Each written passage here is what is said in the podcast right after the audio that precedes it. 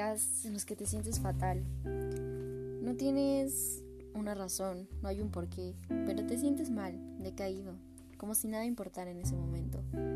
Y es normal porque en la vida no todo va a ser dicha y felicidad. Habrá momentos de bajones, pero lo importante es entenderlo y aceptarlo. No siempre vas a estar en la cima del mundo y tampoco te quedarás en un pozo sin fondo. Todo tiene un fin. Aunque si tienes más bajos que altos, la mayoría del tiempo algo ahí ya no está bien.